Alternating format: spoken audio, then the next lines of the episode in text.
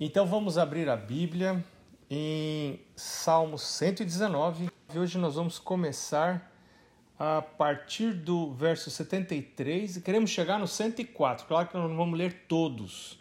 Só alguns detalhezinhos desse caminho do 73 até o 104.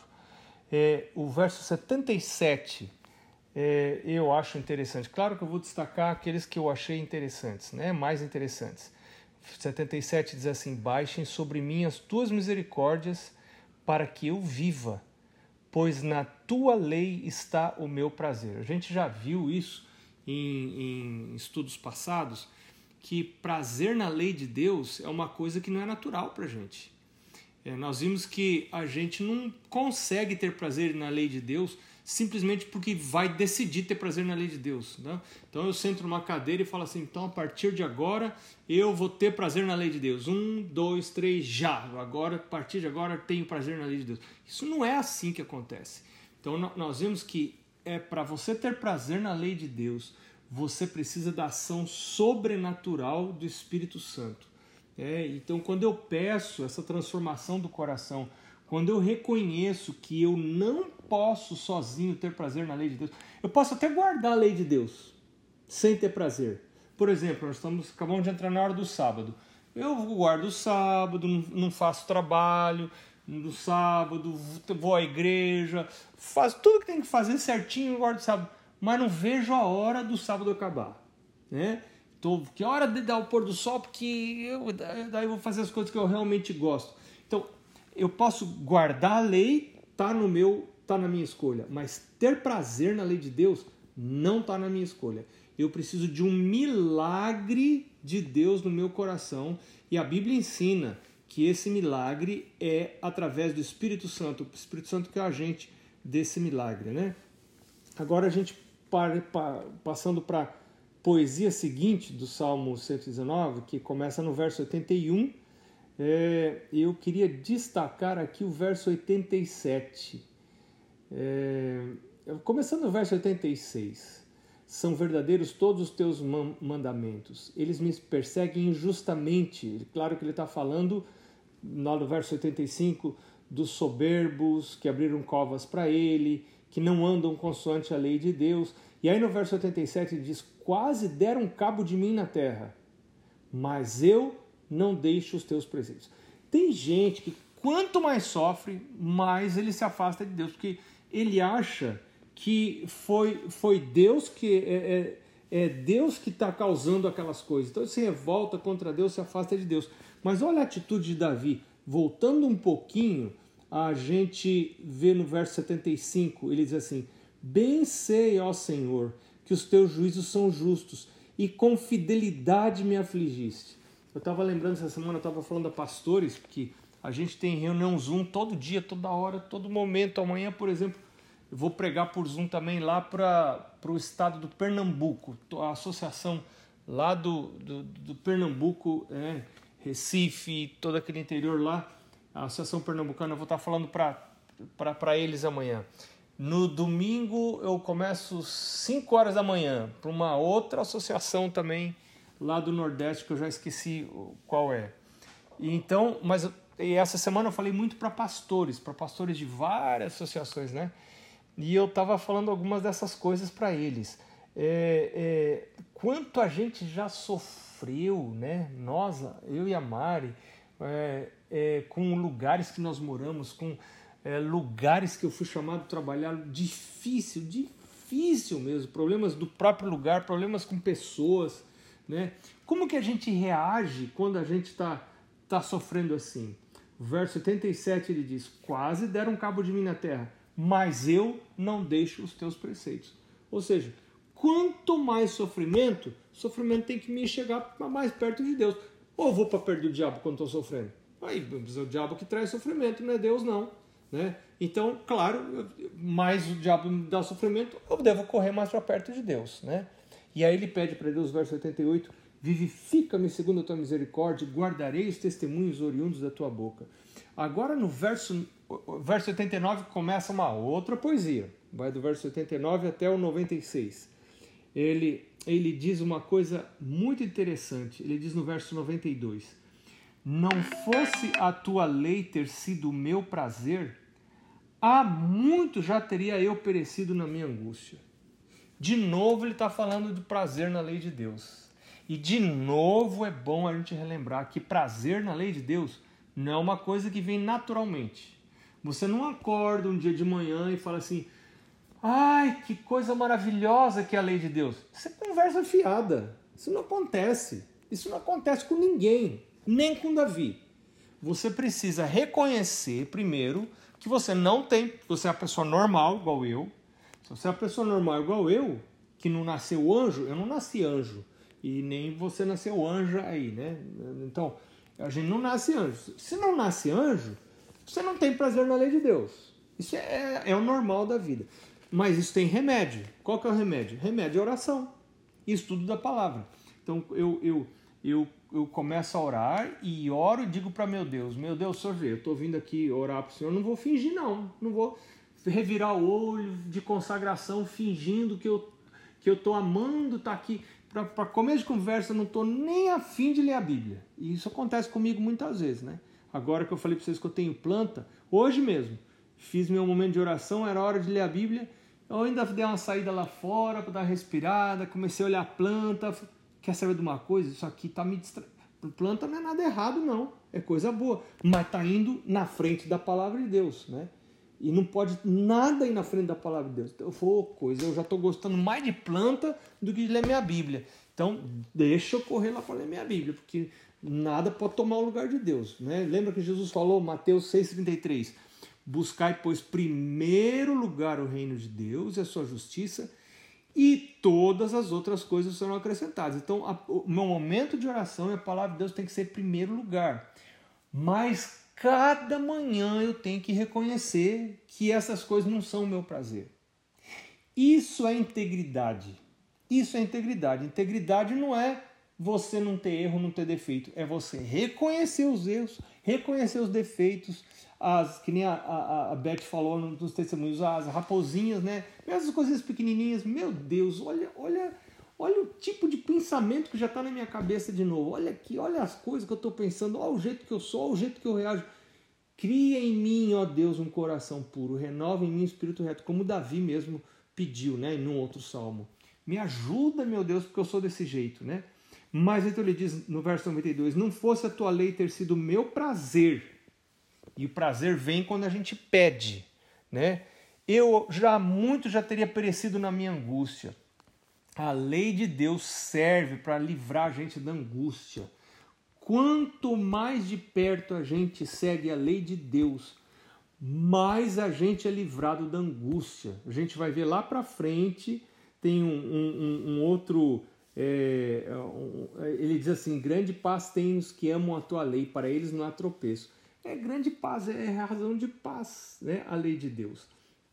É, e agora nós vamos para a última poesia que nós vamos estudar hoje, que é a que vai entre o Salmo, entre o verso 97 e o verso 104. Lembra que a gente falou no começo, né? Que o Salmo 119 tem 22 poesias, cada uma começando com uma letra do alfabeto hebraico, né? Então agora mais uma poesia, que é do verso 97 ao verso é, 104. Essa tem bastante coisa que eu achei interessante. Ele começa no verso 97 dizendo: Quanto amo a tua lei. Pronto, você já sabe, você já sabe como é que faz para amar a lei de Deus. Não é natural. Para pica-fumo igual eu assim, amar a lei de Deus não é natural, não. Eu, eu chego ao ponto de amar mais planta do que a lei de Deus. Então, eu preciso reconhecer isso e pedir a Deus que me dê uma coisa que não é normal para mim ter prazer pela lei de Deus, prazer de ler a Bíblia, prazer de orar. Isso, isso, isso aí não é para mim, não. Isso aí só se Deus fizer um milagre. Se, se não for um milagre, eu não vou ter prazer nessas coisas. Mas Davi disse: Quanto amo a tua lei, é a minha meditação todo dia. Isso aqui eu fiquei pensando para dar. Ele, ele, Deus deu tanto prazer para ele na lei de Deus que era na lei de Deus que ele pensava quando não tinha nada para pensar. Graças a Deus, naquele tempo ele não tinha Twitter, não tinha rede social, WhatsApp. não tinha WhatsApp, não tinha essas coisas, Facebook, Instagram, nada disso. Então aí O que, que o Davi fazia quando não tinha nada para fazer? Né? Ai, meditar na lei de Deus. Todo dia meditar. Como é que eu posso meditar? Se ela está dentro da minha cabeça. Né? Lembra que no verso 11, alguém citou, acho que foi a Doris, não sei, alguém citou hoje o verso 11, que diz: Guardo no coração Cida. as tuas palavras, a Cida, é. Guardo no coração as tuas palavras para não pecar contra ti. Como é que você guarda no coração? Coração, nessa linguagem aqui, é aqui, né? Como é que eu faço para guardar? Tem que memorizar, tem que pôr na cabeça. Então, guardo no coração as tuas palavras, aí eu posso meditar o dia todo verso 98: Os teus mandamentos me fazem mais sábio que os meus inimigos, porque aqueles, os inimigos, eu os tenho sempre comigo. A Cida também falou isso, né? Agradeceu a Deus por sabedoria. Eu entendi. A Cida, Cida não estava querendo dizer que ela é sabida, nada disso, né? É, lá, lá, na minha rua onde eu morava, o pessoal não falava sabido, falava sabão. Né? Eu, você é sabão, né? Eu queria falar sabido, falava errado, né? É, mas eu acho muito, muito interessante isso aqui, porque às vezes eu me acho tão burro, né? Minha nossa, eu abro a boca e falo. Eu, você, a Mari se fala, não, você está inventando, mas assim, na época que eu estava na escola, que eu não conhecia Deus, conhecia a igreja, mas não conhecia Deus, né? Eu me lembro que na minha classe eu abria a boca para falar, quando abria a boca a turma fazia, né? Eu não podia abrir a boca, porque era abrir a boca e só falava besteira. Então não tinha menina nenhuma que queria namorar comigo, né? É, tudo que eu falava estava errado. A Mari... é, então eu acho que Deus estava me guardando a burrice. Deus usou minha burrice para me guardar para ela, né? Graças a Deus. É, mas assim, as coisas começaram a melhorar quando eu aprendi que a minha burrice tinha uma causa. Burrice tem causa. A causa é pecado. Se a gente nascesse no céu, nasci inteligente, né? Então a burrice tem causa, a causa é o pecado. E pecado tem solução. Se confessarmos os nossos pecados, ele é fiel e justo para nos perdoar os pecados e nos purificar de toda injustiça. Então pecado tem solução. Quando eu confesso isso, oh meu Deus, mas eu dou tanta bola fora, eu falo coisa errada, eu falo coisa fora de hora. E tem gente que ofende quando não quer ofender, e, e, e cria inimizade sem querer, e tudo. Tudo isso é por causa do pecado. Né? E a gente tem, a gente tem a, a, o privilégio de poder é, é, confessar isso para Deus e, e nos tornarmos sábios. Isso é maravilhoso, gente uma, uma pessoa que não é sábio. E Davi fala assim: a tua palavra da sabedoria é o simples. Eu falo, é eu aqui, é eu aqui, né? Pessoa de cabeça simples para não falar burro, né? Fala uma, uma linguagem da Bíblia assim é mais, é mais né, suave, né? Mas a tua palavra da sabedoria é o simples. Da sabedoria é para quem não tem sabedoria, né? É, e o verso 99, compreendo mais do que todos os meus mestres. Por quê? Tem uma razão porque medito nos teus testemunhos. A palavra de Deus não é só para ser lida, ela é para ser meditada, pensada. O que, que Deus está querendo dizer? O que, que Deus está querendo pedir para eu fazer? Fala, meu Deus, que o teu servo ouve. Lembra Samuel falava assim, né? Fala, meu Deus, que o teu servo ouve. Me ajuda a ouvir, me ajuda a entender. E o verso 100 é: Sou mais prudente que os idosos, porque guardo os teus preceitos. Você não precisa ser velho para ter sabedoria. Sabedoria é diferente de inteligência. Inteligência ajuda a gente a tirar 10 na escola.